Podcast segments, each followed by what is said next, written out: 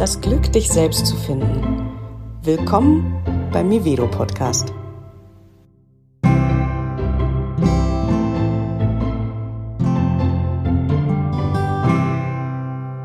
Wie gehe ich damit um, wenn ich von jemandem gemocht werden will, der aber mich, wenn ich mich wirklich zeige, wie ich bin, dann nicht mehr mag? Das war so die Frage in einer der letzten, ich glaube sogar der letzten Podcast-Folgen. Also das heißt, wenn ich anfange, authentisch zu werden, wenn ich anfange, so zu sein, wie ich wirklich bin, kann das durchaus passieren, wird das passieren, dass es Menschen gibt, die dann sich abwenden und sagen, ach nö, du bist mir zu was auch immer. Zu ernst, zu traurig, zu spirituell, zu psychologisierend, zu, keine Ahnung, zu oberflächlich, was auch immer die Entwicklung bedeutet hin zu dir selbst. Aber es wird Menschen geben, die sich dann abwenden, weil in dem Moment, wo ich mehr werde, wie ich bin, polarisiere ich mehr, trennt sich mehr die Spreu vom Weizen. Und ich hatte ja gesagt, okay, gut, jetzt kommt die Frage auf, und was mache ich, wenn ich aber jemanden habe, das kann ja zum Beispiel die eigene Mutter sein. Und ich sage jetzt, hm, okay, ich mache mich jetzt selbstständig, weil das bin eigentlich ich. Ich weiß, dass ich das immer schon sein wollte und ich will nicht in einem Angestelltenverhältnis sein. Ich äh, gründe jetzt was eigenes. Aus dem Nichts. Und meine Mutter, die mir sehr, sehr wichtig ist, die mir sehr am Herzen liegt, ist total dagegen. Das ist eine Möglichkeit. Ne? Eine andere Möglichkeit ist, wenn ich mehr in meine Authentizität komme und das vielleicht auch bedeutet, dass ich mehr über Schattenthemen von mir spreche, dass ich gestehe, jetzt habe ich gerade mit jemandem gesprochen letztens, die äh, Angst hat, sich zu zeigen in ihrer Zwangserkrankung. Also gestehe, dass ich eine Zwangserkrankung habe, gestehe, dass ich vielleicht depressiv bin oder was auch immer zu meinen Schattenthemen dazugehört aus meiner Sicht. Ja, wenn ich das mehr und mehr zeige, wird es Menschen geben, die damit nicht umgehen können und die sagen, hm, nee. Und das könnte ja vielleicht jemand sein, den ich aber nicht verlieren will. Zum Beispiel meine Nachbarin, mit der ich einen super guten Kontakt habe. Wir gießen uns immer gegenseitig die Blumen, versorgen die Tiere, äh, wenn wir unterwegs sind. Wir helfen uns immer aus. Wir haben einen netten Plausch am Gartenzaun und ich weiß jetzt, die kann überhaupt nichts mit anfangen, wenn jemand irgendwie psychische Probleme hat.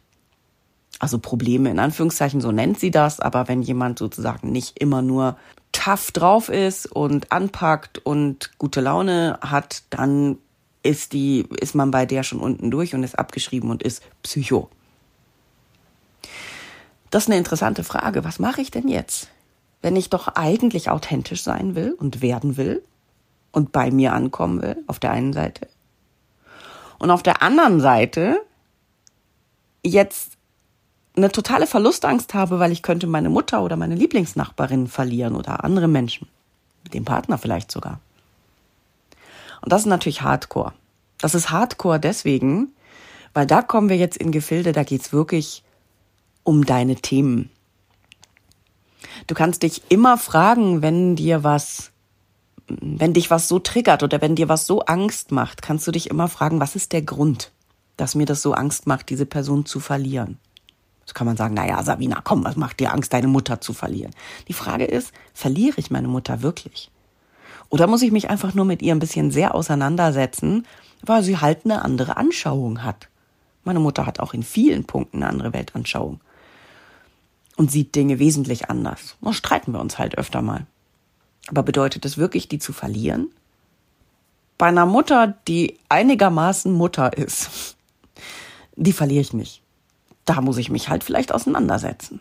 Aber die wird nicht sagen, du bist nicht mehr mein Kind, nur weil du dich selbstständig machst. Sie wird vielleicht sagen, das finde ich unmöglich und finde ich scheiße. Das kann sein. Muss ich mich halt auseinandersetzen. Wenn es aber jetzt mal weg von der Mutter jemand ist, jenseits des Elternhauses, dann hat es meistens mit dem Elternhaus zu tun. Weil die Angst, nicht mehr von jemandem geliebt zu werden, von dem ich bisher dachte, dass er eigentlich auf meiner Seite ist, da sitzt eine ganz alte Angst drunter. Wirklich eben die Angst, die eigene Mutter, den eigenen Vater zu verlieren, wenn ich mich nur zeige, wie ich wirklich bin. Dann werde ich nicht mehr geliebt. Und da kommen wir natürlich jetzt auch zu Themen, wo es um schwierige Elternhäuser geht. Also es kann ja tatsächlich sein, dass du vielleicht nicht die liebende Mutter oder den liebenden Vater hattest, den du nicht verlierst, sondern es kann ja wirklich sein, dass du vielleicht Eltern hattest, die sich gewünscht hätten, du wärst ein sportlicher Junge und du bist ein unsportliches Mädchen geworden. Oder andersrum. Ja, oder ein musikalisches Mädchen und du bist ein unmusikalischer Junge geworden oder keine Ahnung. Auf jeden Fall, deren Wunschvorstellung eine andere war als das, was dann bei rausgekommen ist, nämlich du. Und das tut natürlich weh. Das ist natürlich eine Erfahrung, da kämpfst du ein Leben lang gegen Windmühlenflügel, weil dieser Erwartung kannst du ja gar nicht entsprechen. Aber aus dieser Erwartung hast du gelernt, dich anzupassen und anders zu zeigen, als du bist. Also eben ein Instrument zu lernen, weil sie dich musikalisch haben wollten.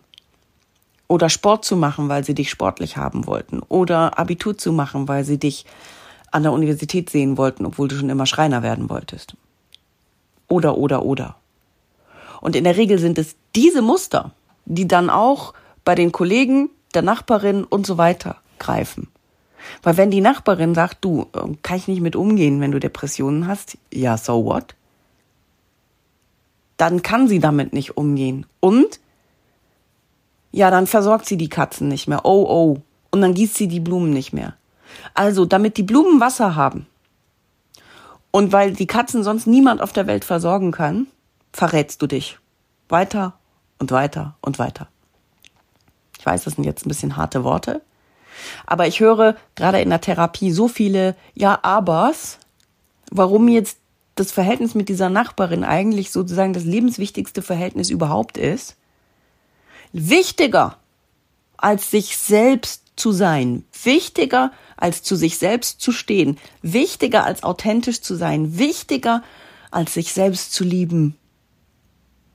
Ist es sich zu verraten und der Nachbarin weiter zu passen und zu gefallen, damit die Blumen gegossen und die Katzen versorgt sind. Das kann's nicht sein. Es ist nicht so, dass ich das nicht verstehe. Ich bin auch ein Mensch und ich habe auch Nachbarn und ich habe auch solche Menschen um mich rum, wo ich dreimal schlucken muss bei der Vorstellung, dass die wegbrechen könnten. Das ist gar nicht der Punkt. Ich kann das total verstehen. Nur mach dir bewusst, was das bedeutet, wenn du das tatsächlich über dich selbst stellst. Das ist was Altes. Da macht es Sinn, wirklich dran zu arbeiten, sich jemanden zu suchen, mit dem man daran arbeiten kann. Das ist was Altes. Das ist in der Regel Elternhaus, Grundschule, die Zeit. Ne? Und im, im, in der Regel Elternhaus. Ich finde es nur so eine Plattitüde. Es liegt an deinen Eltern. Aber es ist ganz häufig eben so. Das, was da irgendwie gefehlt hat oder das, was ich da hab mir an Überlebensmechanismus aneignen müssen, damit ich richtig bin, damit ich da durchkomme durch diese Kindheit in diesem Elternhaus. Das ist ein Mechanismus, den ich einfach weiter durchziehe in meinem Leben. Und immer wenn es dann um Beziehungen geht, wo es ernst wird, also die ich wirklich nicht aufgeben will, so im letzten Podcast hatte ich ja darüber gesprochen, ganz grundsätzlich dazugehören wollen. Und es gibt ja Blasen, zu denen will ich nicht dazugehören und andere Blasen, zu denen will ich dazugehören. Und jetzt geht's ja heute wirklich konkret drum, hm, okay, da ist jemand aus eigentlich einer Blase, die gar nicht zu mir gehört und trotzdem möchte ich zu diesem Menschen gehören. Und das ist eigentlich alt. Das ist eben, wenn meine Eltern mich nicht so wollten, wie ich eigentlich bin, dann sind die eigentlich nicht in der Blase, in die ich dazugehöre. Jetzt gehöre ich halt dazu, weil es meine Eltern sind. Und das macht es natürlich schwierig. Und das ist ein Prozess, da geht es wirklich darum, an sich selber zu arbeiten, nicht mehr dazugehören zu wollen, wo ich nicht gewollt bin. Weil das bringt mich weg von mir. Das bringt dich weg von dir. Das ist nicht zuträglich für dich, nicht zuträglich für die Welt, weil so kommst du nicht in dein Potenzial, in deine Kraft, in dein Leuchten. Und dein Potenzial, deine Kraft und dein Leuchten ist das, was die Welt bereichert. Im Kleinen, manchmal im Großen sogar. Aber es bereichert nicht nur dich, es bereichert auch alle um dich rum, weil es macht zufrieden. Also macht glücklich, macht manchmal auch erfolgreich. Der Schritt, ich bin wichtiger als die Nachbarin. Und wenn ich die Affektbrücke zurückmache, also in der Psychologie sprechen wir dann von einer Affektbrücke, wenn ich also gucke, für was steht die Nachbarin und ich mache über die Affektbrücke den Weg zurück, dann steht sie für die Person, die mich großgezogen hat in der Regel. Ähm, also wenn ich deren Bedürfnisse über meine stelle, Mama ist wichtiger als ich, dann bin ich in der Kindheitssituation angekommen, da muss das so sein, damit ich überlebe. Das ist heute nicht mehr der Fall. Also wenn ich Verantwortung übernehme für mein Heute, dann darf ich mich wichtiger nehmen. Und wenn ich das tatsächlich gar nicht kann, weil ich irre Widerstände in mir trage, dann macht es Sinn, daran zu arbeiten, weil sonst bleibe ich immer in einer Bubble, wo ich mich anpasse, wo ich anders bin, als ich eigentlich bin, wo ich gar nicht dazugehöre und denke, das sei die tatsächliche Realität. Aber das ist nur die Realität, die ich mir jeden Tag neu erschaffe.